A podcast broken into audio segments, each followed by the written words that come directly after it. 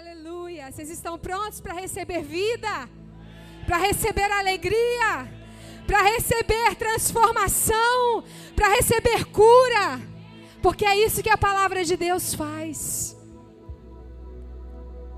Vocês estão prontos para receber encorajamento e também correção. Amém? E eu quero compartilhar com você uma palavra sobre fé. Essa semana, Deus me sacudiu. Me sacudiu para ir mais fundo. Me sacudiu para entrar em um lugar de profundidade no conhecimento de quem Ele é. E eu espero que você seja sacudido pelo mesmo Espírito que sacudiu a minha vida.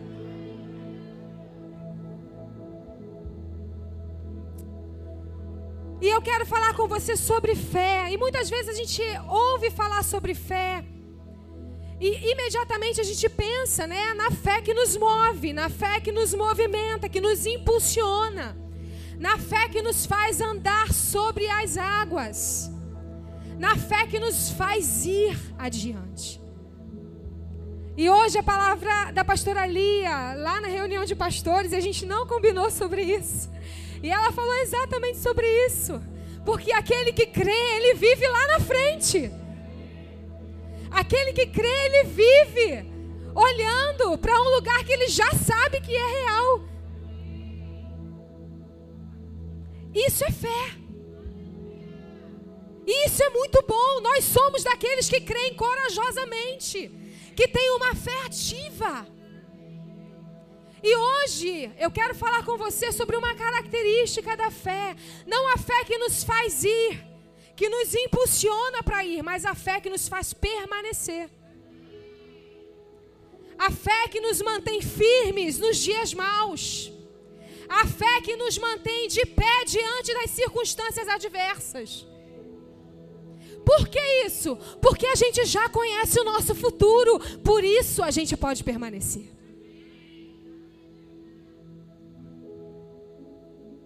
E é sobre isso que eu quero falar com você hoje. Posicionados em fé. Nessa fé que te mantém de pé.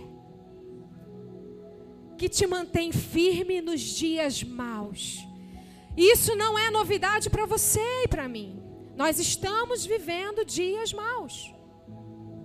E não deveria ser novidade também para nós que as coisas vão piorar são boas notícias. Mas, pastora, boa notícia, você está dizendo que vai piorar. Sim, boa notícia, sabe por quê? Porque é o cumprimento da palavra. Jesus está voltando. Você conhece notícia melhor do que essa? o rei está vindo. Ele está vindo. Aleluia. E é sobre isso que nós vamos tratar hoje. E eu trouxe para vocês o exemplo que Deus falou comigo essa semana de um homem firme nas suas convicções, firme na sua fé. Eu quero que você abra a sua Bíblia no livro de Daniel. Daniel, capítulo 1.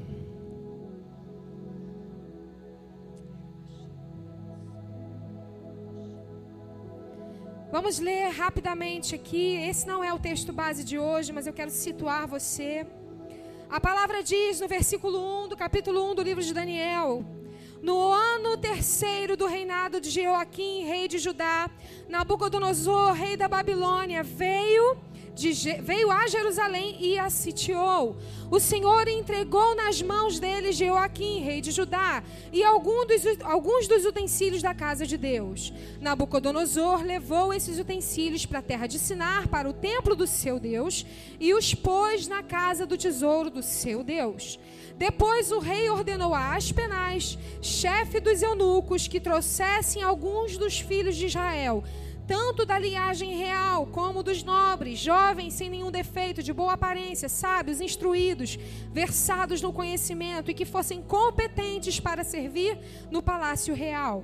E que Aspenaz lhes ensinasse a cultura e a língua dos caldeus. O rei determinou que eles recebessem uma alimentação diária, tirada das finas iguarias da mesa real e do vinho que ele bebia. Os jovens deveriam ser educados ao longo de três anos.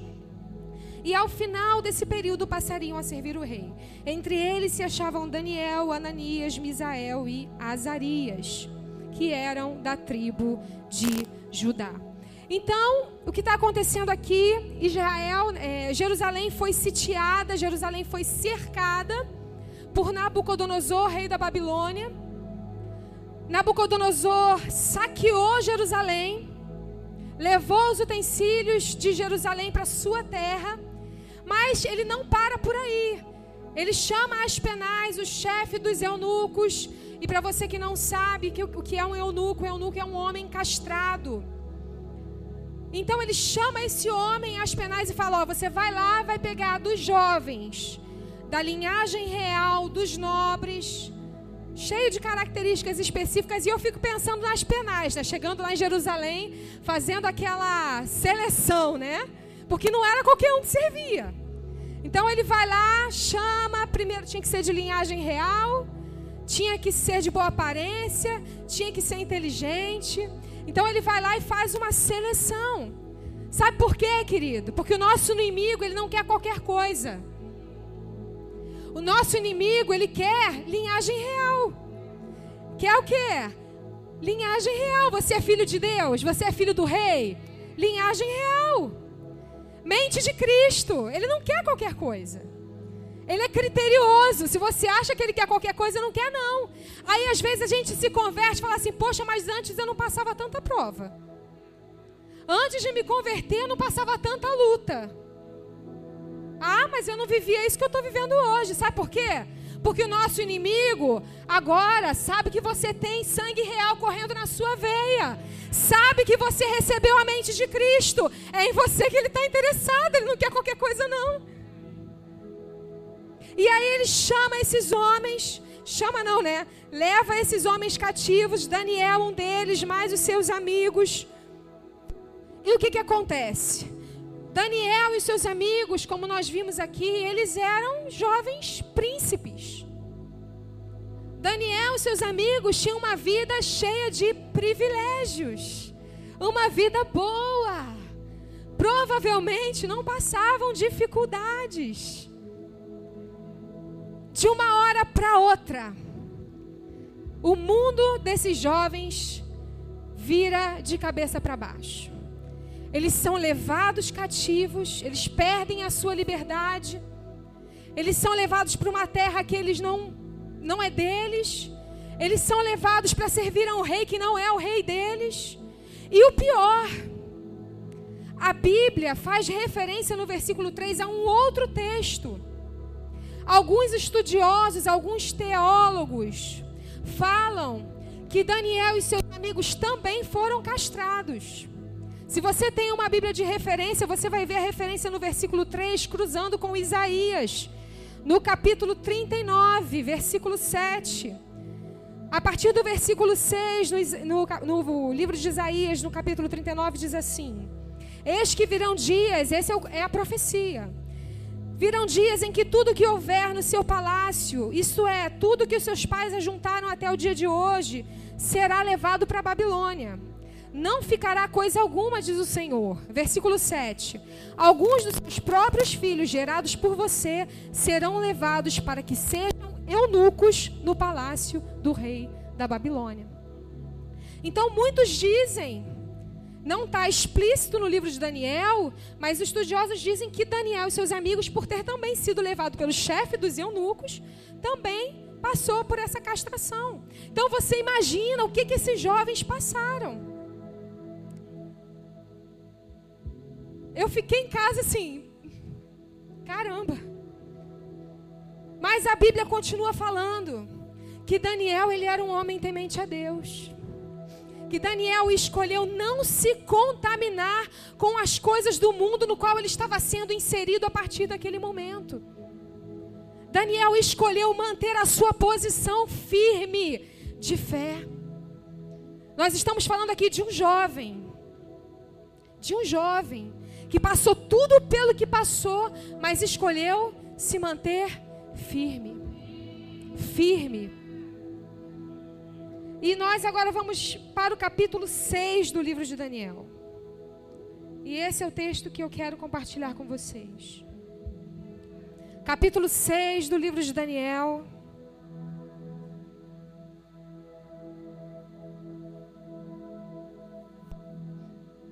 Versículo 1. Dário ou Dario decidiu construir, constituir 120 sátrapas, que eram governadores, para que administrassem todo o seu reino. Sobre eles colocou três presidentes, dos quais Daniel era um, aos quais esses sátrapas deviam prestar contas, para que o rei não tivesse prejuízo nenhum. Então, o mesmo Daniel se destacou entre os demais presidentes e sátrapas, sátrapas, porque nele havia um espírito excelente.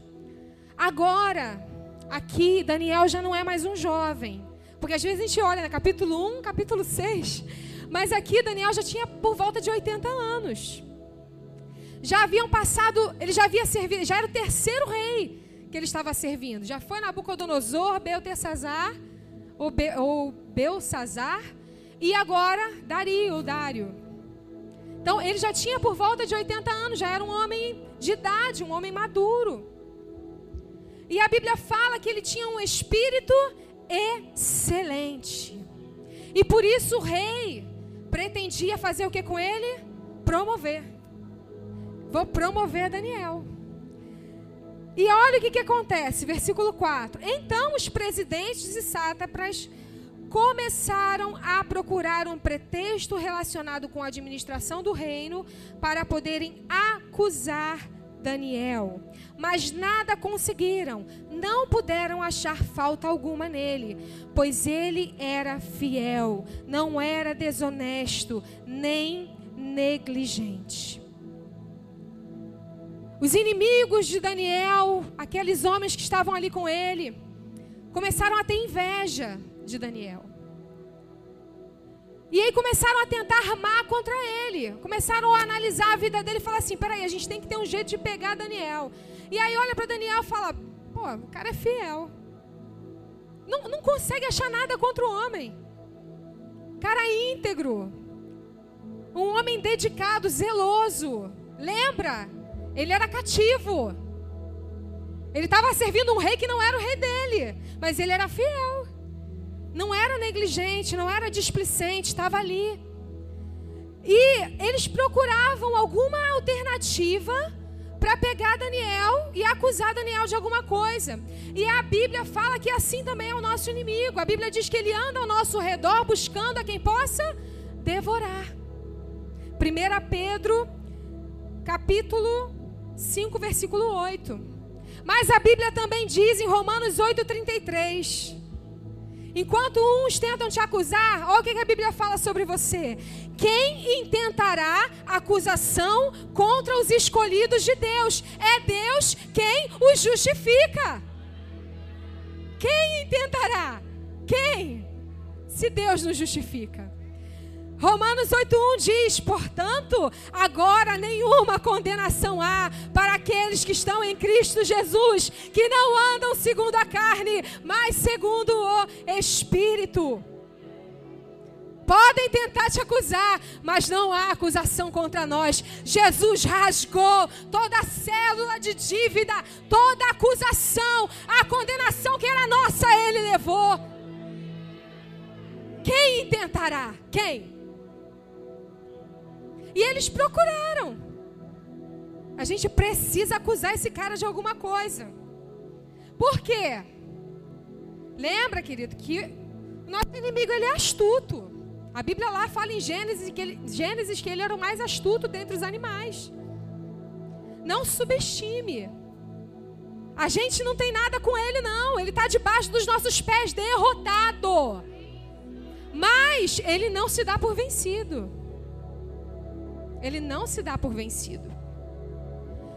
E os inimigos de Daniel estão ali, versículo 5. Finalmente, esses homens disseram: Olha isso. Jamais encontraremos algum motivo para acusar Daniel. Jamais. A menos que seja algo relacionado com a lei do Deus dele.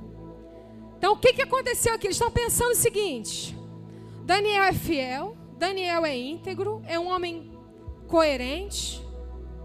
Não tem contra o que? Não tem o que falar dele. Mas Daniel ama a Deus. Daniel é crente. Daniel é crente, Daniel é crente, né, Daniel? Já sei. A gente vai fazer algo para que ele negocie a sua fé. Para que ele negocie a sua fé. Mas esses homens sabiam tanto da fidelidade de Daniel que a ideia não era que Daniel negociasse a fé. A ideia, é que Daniel permanecesse de pé porque eles queriam matar Daniel. Então qual foi o plano? Tá lá, depois você lê no capítulo 6 de Daniel. O plano foi o seguinte: eles se juntaram Chegaram diante do rei e falaram assim: Ó oh, rei, a gente tem uma ideia muito boa. O que, que você acha da gente, de você emitir um decreto, e nesse decreto, ninguém vai poder orar a nenhum Deus e, nem, e a nenhum homem que não seja você, por 30 dias. E, rei, presta atenção: esse decreto não pode ser revogado, ou seja, adulterado, modificado, cancelado. O que, que você acha? O rei, muito bom. O rei foi lá, assinou o decreto, a armadilha estava feita. Porque eles sabiam, como a gente falou, que Daniel era crente, que ele não ia negociar a sua fé. E a única forma de apanhar Daniel seria estabelecendo uma forma dele precisar fazer isso. Mas como ele não faria, ele seria acusado e condenado. E aí a gente precisa ent entender aqui algo. O nosso inimigo, ele não, quando nós estamos firmados na palavra, ele não se apresenta para a gente com coisas escandalosas com coisas que você olha e fala assim: isso não é de Deus, mas com coisas sutis. Com coisas sutis. Daniel, ele não foi obrigado a se prostrar diante de um outro rei. Não. Ele não foi obrigado nem a adorar Dario, se prostrar diante dele. Não. Olha só, o que Daniel não podia fazer? Ele não podia orar ao Deus de Israel por 30 dias. E aí, eu fico pensando, né, na nossa geração, se um decreto desse fosse lançado. Aí eu já fico imaginando o povo racionalizando. Peraí, são só 30 dias. Tem problema não. São só 30 dias. Passou 30 dias, eu volto a orar não me indisponho com ninguém, não corro o risco de morrer, fica tudo bem. Mas Daniel não pensou assim. Sabe como é que Daniel pensou? Se vivemos, para o Senhor vivemos. Se morremos, para o Senhor morremos. Quer vivamos ou morramos, somos do Senhor.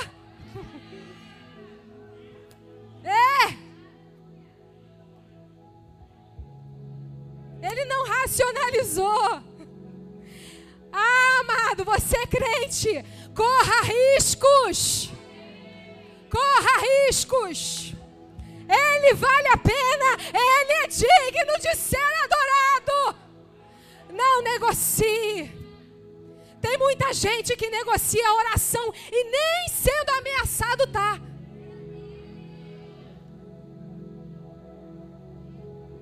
Nem sendo ameaçado tá. Você quer ver uma outra coisa sutil em que a gente negocia fé? Quando o teu chefe fala para você: "Ah, fala que eu não tô". É só uma mentirinha. E aí para não se indispor, para não correr o risco, a gente negocia. Quer ver uma outra situação? Você está sentado com os amigos e aí começa aquelas conversas indecentes, aquelas piadas cheias de pornografia. E aí, para não se indispor, tudo bem. Tudo bem, não, amigo. Não, eu preciso ficar ali porque assim eles vão, né? Conhecer Jesus. Estou fazendo amizade. Querido, você não precisa se amoldar ao mundo. É o mundo que tem que se amoldar a você. A gente não influencia o mundo sendo como o mundo. A gente influencia o mundo sendo diferente dele. Daniel estava inserindo no, inserido no mundo totalmente diferente da sua cultura, mas ele não negociou, ele continuou posicionado em fé. Ele não teve medo, ele correu risco. Aleluia. Oh. Meu Deus. Versículo 10. Quando Daniel soube que o documento tinha sido assinado, voltou para casa. Em seu quarto, no andar de cima, as janelas abriam para o lado de Jerusalém. Três vezes por dia ele se ajoelhava e orava, agradecendo ao seu Deus, como costumava fazer. Diante das ameaças, Daniel foi para o lugar de oração. Só que ele não foi correndo desesperado. Daniel já fazia isso, fazia, isso fazia parte da vida dele. Esse lugar já era o lugar onde as guerras dele eram vencidas. Ele sabia para onde ele estava indo. E ele não foi para ali para reclamar do rei. Na verdade, ele não foi reclamar para as pessoas do rei. Ele não foi para o rei para reclamar, para se justificar, falar: Poxa, rei, eu já servia três vezes, três reis aqui. Eu sou tão fiel. Como é que você faz uma coisa dessa? Não.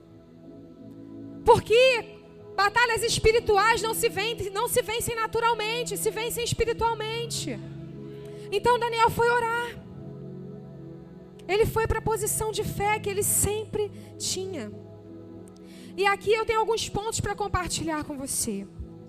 E o primeiro deles é quem se posiciona em fé age corajosamente. Quem se posiciona em fé, age corajosamente. Olha o que a palavra diz. Daniel subiu para o seu quarto, onde as janelas davam para Jerusalém. O que, que Daniel podia ter feito? Eu vou orar, mas eu vou fechar a janela. Eu vou orar, mas eu vou orar lá no banheiro, ninguém me vê. Eu vou me esconder. Não. Ele já fazia isso, ele falou assim: eu não, eu não vou me mover, eu vou continuar fazendo o que eu sempre fazia. E ele vai lá para frente da janela e começa: Deus de Israel, Deus de Abraão, Deus de Isaac, Deus de Jacó, meu refúgio e fortaleza, aonde eu encontro socorro bem presente. Ele age corajosamente. Ele não se esconde, ele mantém a sua posição. 1 Coríntios 16, 13 diz: 1 Coríntios 16, 13: Vigiai, permanecei firmes na fé, portai-vos corajosamente, sede fortes. 2 Timóteo 1,7. Pois Deus não nos deu espírito de covardia, mas de poder, amor e moderação. Ou seja, espírito de coragem. Crente, haja corajosamente. Daniel não era bobo, ele sabia o que estava acontecendo, ele sabia o risco que ele estava correndo. Ele sabia do que ele estava sendo acusado. Mas sabe do que, que Daniel foi acusado? De não negociar a sua fé. Essa é a única acusação que deve haver contra nós. O mundo tem que nos acusar de não negociar a fé. O mundo tem que nos acusar de nós não nos rendermos aos seus padrões, de não nos amoldarmos ao seu sistema. O mundo tem que nos acusar. Ei, essa aí não se rendeu. Ei, aquele dali não se dobrou. Ei, aquele dali já já aconteceu tanta coisa, mas ele mas tá de pé. Não negocia a fé. Essa é a acusação que tem que ter contra nós. E diante disso, olha o que diz Salmo 118, 6. O Senhor está comigo, não temerei. O que me podem fazer os homens? O que? Quem intentará acusação? Ah, seja um crente corajoso, se posicione em fé. A partir do versículo 11. Aqueles homens, eles encontram Daniel orando e lógico que eles vão lá correndo contar para o rei. Fala, rei, lembra daquele decreto que você assinou e que não pode ser revogado. Re, ó, não pode ser revogado. Que ninguém podia orar. O rei, aham. Então, Daniel está orando. Ó, não pode revogar. Você vai ter que mandar ele para a cova dos leões. Só que o rei tinha Daniel em estima, ele, ele gostava de Daniel. E aquilo incomodou o rei. Mas ele cumpriu o decreto. Ele fez o que tinha determinado. O rei sabia que Daniel não era um homem comum. E aqui tem algo muito importante, eu quero que você pegue isso no seu espírito. Leia o versículo 16 comigo. Daniel vai lá, manda chamar Daniel, é, o rei vai lá, manda chamar Daniel e fala, ó, vai para a cova dos leões. Versículo 16 diz assim: O teu Deus, a quem tu serves continuamente, te livrará. Presta atenção. Quando você se posiciona em fé, e age corajosamente, até quem te lança na cova dos leões sabe que Deus é poderoso para te livrar.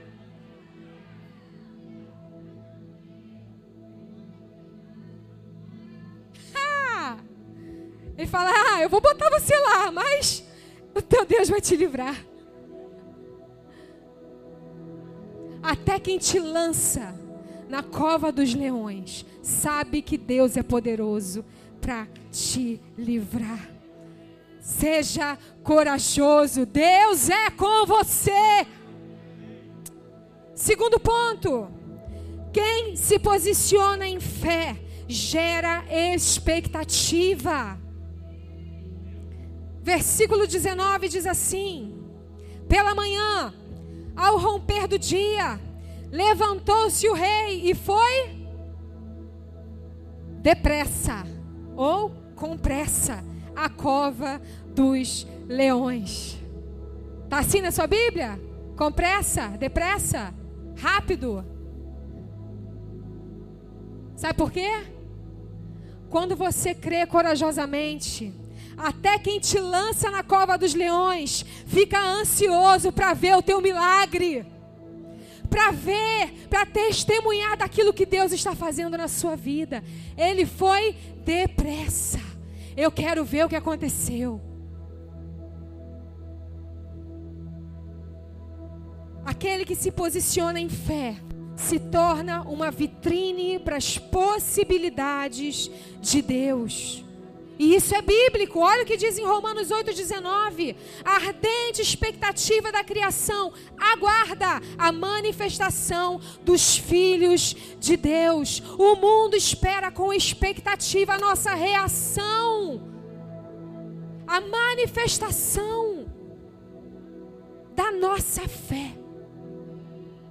Mas diante dos problemas, diante dos dias maus, diante das circunstâncias adversas.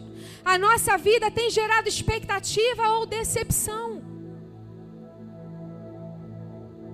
Será que a nossa vida tem gerado expectativa nas pessoas ou decepção? É para a gente meditar. Terceiro ponto: quem se posiciona em fé, com Quem se posiciona em fé, confia. A fé de Daniel não era um salto no escuro. A fé de Daniel não era um esforço feito para acreditar em algo que ele já não conhecia. Ele sabia o Deus que ele servia. Você sabe o Deus que você serve, está aqui, ó. É o Deus de Isaac, é o Deus de Abraão, é o Deus de Jacó, é o Deus de José, é o Deus de Maria, é o Deus de João Batista, de Paulo, de Pedro. Esse é o Deus que você serve. Você pode confiar. Você pode confiar. Esse é o Deus que nós servimos. Um Deus que não muda. Que é o mesmo ontem, hoje, sempre será. O que abriu o mar vermelho o que fez um caminho no ermo, e pode fazer um caminho para o ermo da sua vida hoje também. Basta você depositar nele a sua confiança.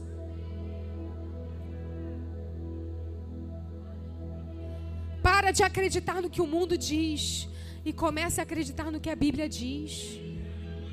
Porque o mundo muda. As circunstâncias lá fora mudam, mas isso aqui é imutável.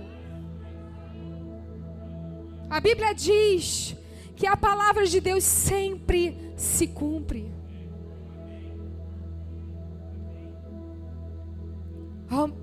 Hebreus 11, do 1 ao 3 diz: Ora, a fé é a certeza daquilo que esperamos e a prova das coisas que não vemos por meio dela, que os antigos receberam bom testemunho. Pela fé, entendemos que o universo foi formado pela palavra de Deus, de modo que o que se vê não foi feito do que é visível. Daniel não sabia como Deus o livraria da morte, mas sabia que ele era poderoso para fazer isso. Muitas vezes Deus não nos livra da cova dos leões, querido. Muitas vezes a dificuldade vem, o problema vem, a circunstância difícil vem. Muitas vezes eles não livram, ele, ele não nos livra desse lugar. Mas nós não podemos deixar que aquilo que é visível seja mais real do que aquilo que nós não vemos. O que é visível não nos move, mas o que é invisível nos faz permanecer de pé, nos mantém firmes, nos faz ir adiante. Daniel viu a cova, todos também viram. Daniel viu os leões, todos também viram. Se você não sabe, a cova, né, que a Bíblia fala, ela era, era o buraco da cova era em cima, né, não era na frente. Todos viram. Daniel viu a pedra fechando a cova dos leões. Todos também viram. Mas aquilo que é invisível, só um homem de fé pode ver. Olha o que a Bíblia diz no versículo 22. Meu Deus enviou o seu anjo que fechou a boca dos leões. Daniel viu o anjo, porque o homem de fé vê o que o mundo não vê. Uma mulher de fé, ela vê, de, de fé, ela vê o que o mundo não vê. O mundo viu os problemas, Daniel também viu os problemas, mas o mundo não viu a solução. Daniel viu, Daniel experimentou. Aleluia! Aleluia! Talvez você esteja aqui passando por situações tão difíceis. Que se abram os seus olhos espirituais hoje, para que você veja. Para que você veja. Para que você veja a provisão do alto, para que você veja que Ele está aí do seu lado, Ele é o seu refúgio, Ele já enviou a solução. Talvez você só não esteja vendo. Que os seus olhos se abram.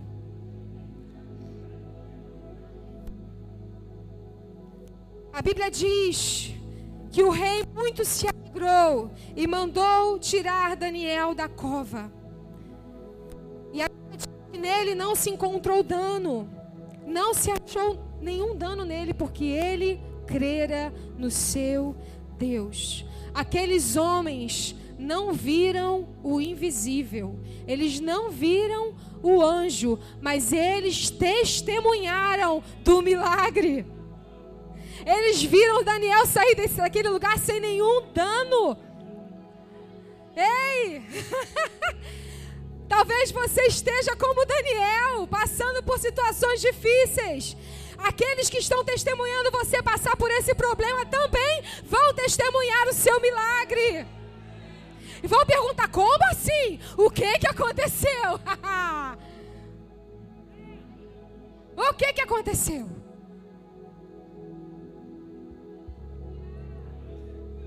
Aleluia.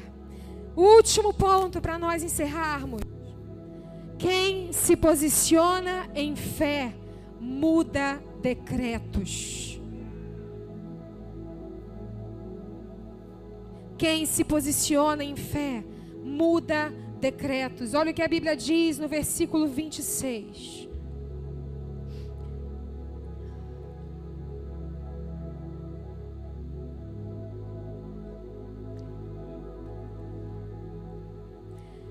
A partir do 25, então o rei Dário escreveu às pessoas de todos os povos, nações e línguas que habitam em toda a terra, que a paz lhes seja multiplicada. Verso 26: Faço ou edito um novo decreto, pelo qual em todo o domínio do meu reino todos tremam e temam diante do Deus de Daniel Olha o que o rei diz, porque ele é o Deus vivo que permanece para sempre. O seu reino não será destruído, o seu domínio não terá fim. Ele livra, ele salva, ele faz milagres, sinais e maravilhas no céu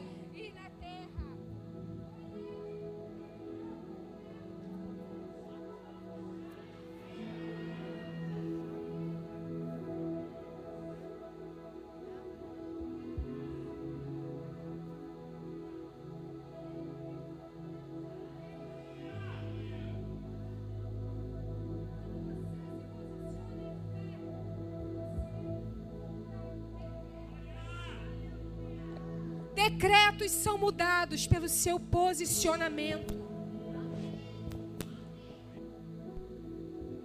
E eu quero te lembrar aqui que o decreto ele era irrevogável.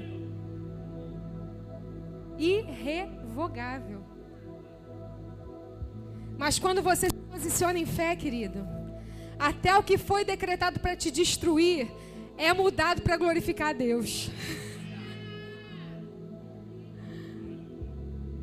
Decretos estão sendo mudados aqui hoje, amém?